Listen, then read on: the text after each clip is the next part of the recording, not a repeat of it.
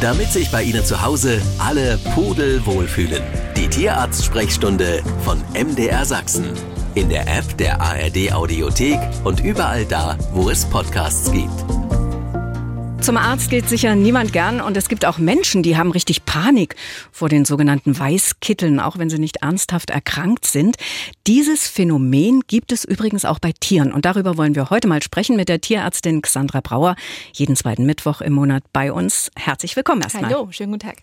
Ausgangspunkt, Frau Brauer, ist eine Frage von Carola Ernst aus Zwickau, die wissen möchte, wie sie ihrem fünfjährigen Golden Retriever die Angst vor dem Tierarzt nehmen kann.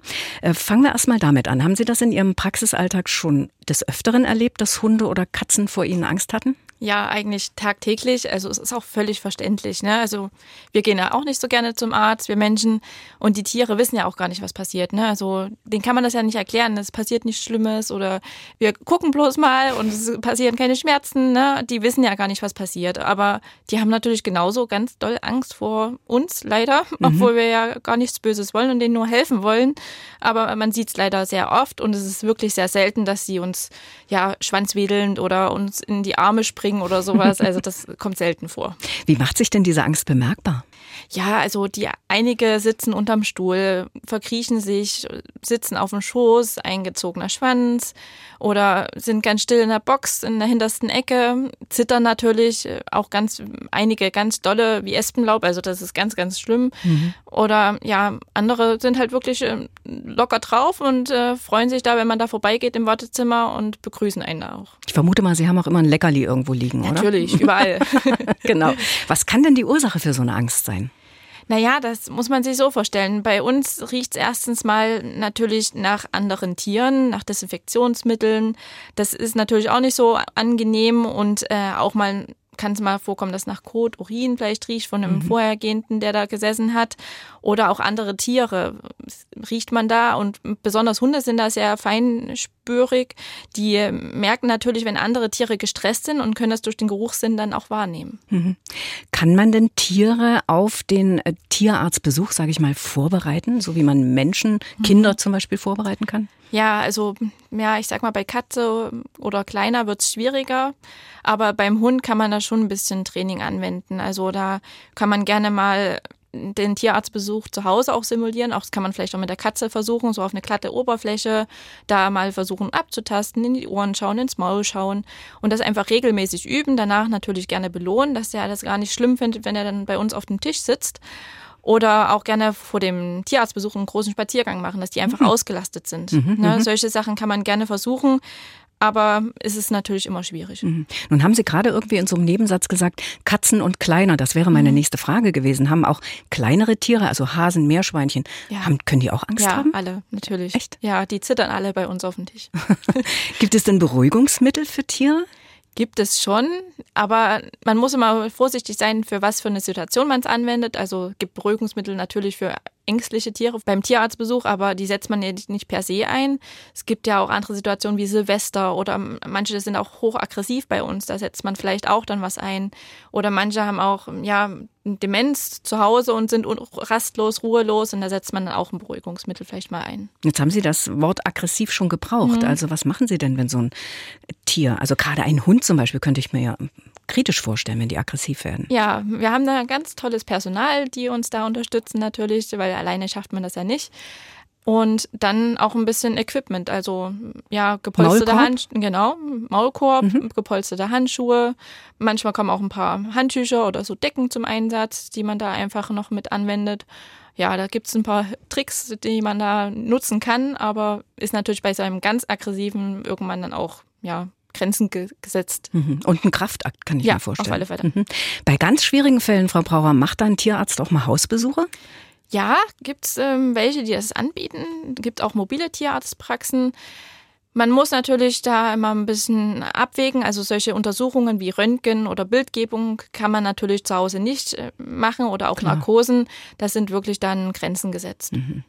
Und weiter geht's mit Ihren Fragen, die schon per Mail gekommen sind die letzten Tage. Und da schreibt Frau Vogelsberg aus Heinichen, Hallo, wir haben eine Katze aus dem Tierheim, die jedoch nicht miaut. Woran kann das liegen? Ja, also Da fehlen ein paar ähm, Informationen noch. Vielleicht ist es schon im Tierheim aufgefallen, dass sie nicht miaut oder hat sie dort noch miaut? Wie lange ist sie vor allen Dingen jetzt auch schon im neuen Zuhause?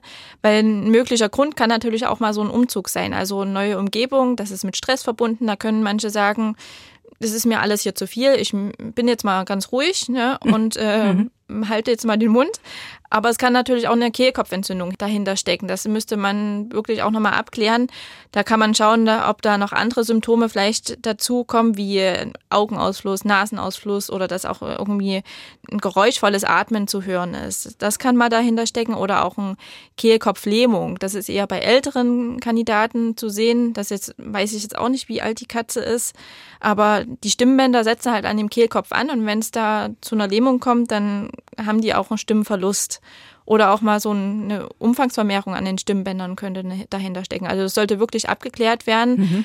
Es gibt auch so leise Rassen, das sollte vielleicht mal nochmal dazu gesagt werden. Ich weiß jetzt nicht, was für eine Rasse jetzt hier dahinter steckt, aber so ein Perser oder so ein russisch-blau hört man ganz, ganz selten miauen. Also Aha. manchmal steckt einfach da das Wesen dahinter. Mhm. Klar gibt es da auch immer Ausnahmen. Da gibt es bestimmt einen Perser, der nur quatscht, aber die meisten sind wirklich sehr leise Rassen. Aber vielleicht können wir trotzdem nochmal betonen, ein bisschen genauer vielleicht die Angaben, wenn ja. Sie uns Ihre Fragen per Mail schicken.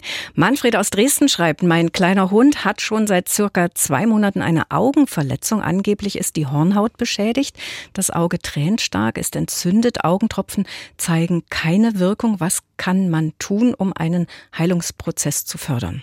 Ja, ganz, ganz dringend würde ich da raten, mal einen Augenspezialisten aufzusuchen. Denn zwei Monate Behandlung und jetzt noch nicht wirklich eine Heilung zu sehen, das ist schon eine lange Zeit. Und gerade das Auge, das verzeiht nie, sagen wir immer. Das muss wirklich eigentlich jetzt mal gut behandelt werden ja, also wirklich der Weg zum Spezialisten mal aufsuchen, was jetzt hier nicht erwähnt wurde, was ich aber hoffe, was der Hund hat, dass man einen Halskragen aussetzt. Also gerade so Augensachen, da gehen die Tiere immer gerne ran, manipulieren und dann kommt es einfach nicht zur Abheilung, weil da immer wieder eingegriffen wird vom Tier. Deswegen, wenn das nicht vonstatten gegangen ist, dann da auf alle Fälle einen Halskragen aufsetzen. Mhm. Und Christine Ostrowski aus Dresden fragt, gibt es eigentlich Schlafmittel für Hunde? Ja, gibt es schon. Man muss immer schauen, für was man es einsetzt, wie vorhin auch schon erwähnt. Also ist es für die Beruhigung beim Tierarzt, weil der Hund ängstlich ist, aggressiv ist oder zu Silvester gibt es ja auch ganze panische Hunde, die da in der Ecke sitzen und da gar nicht mehr klarkommen. Da gibt es natürlich auch ähm, Präparate, die man einsetzen kann.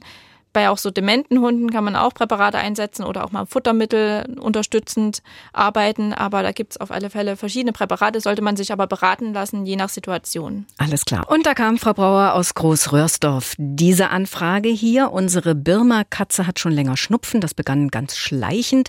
Sie ist regelmäßig geimpft, auch gegen Katzenschnupfen. Es wurden ein paar Untersuchungen gemacht, Zähne, Computertomographie, Labor und so weiter. Es gab keinen Hinweis auf einen bösartigen Tumor oder ähnliches. Es gab einige Medikamente, die habe ich Ihnen aufgeschrieben, die haben Sie vor sich liegen. Der Schnupfen kam sofort wieder.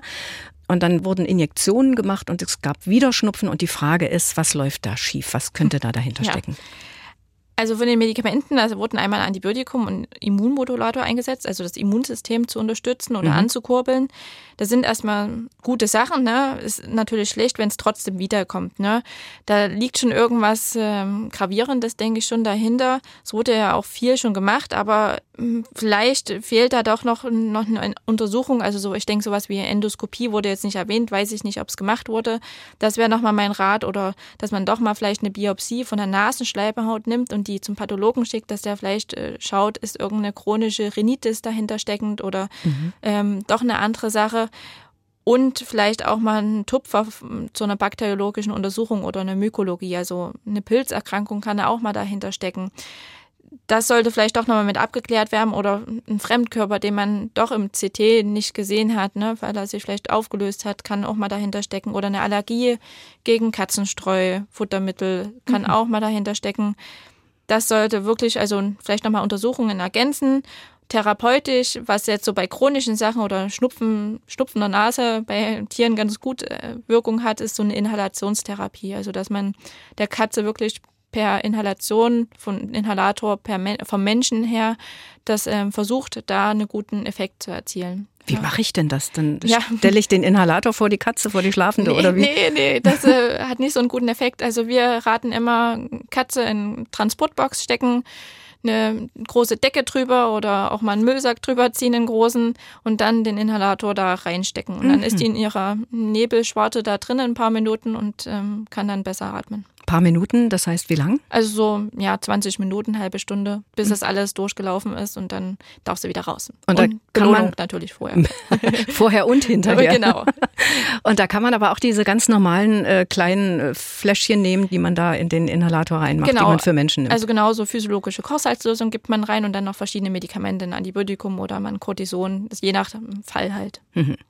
Angelika Bergmann aus Dresden schreibt, ihre Kinder haben seit circa einem Jahr zwei Katzen. Brüder sind das als Wohnungskatzen.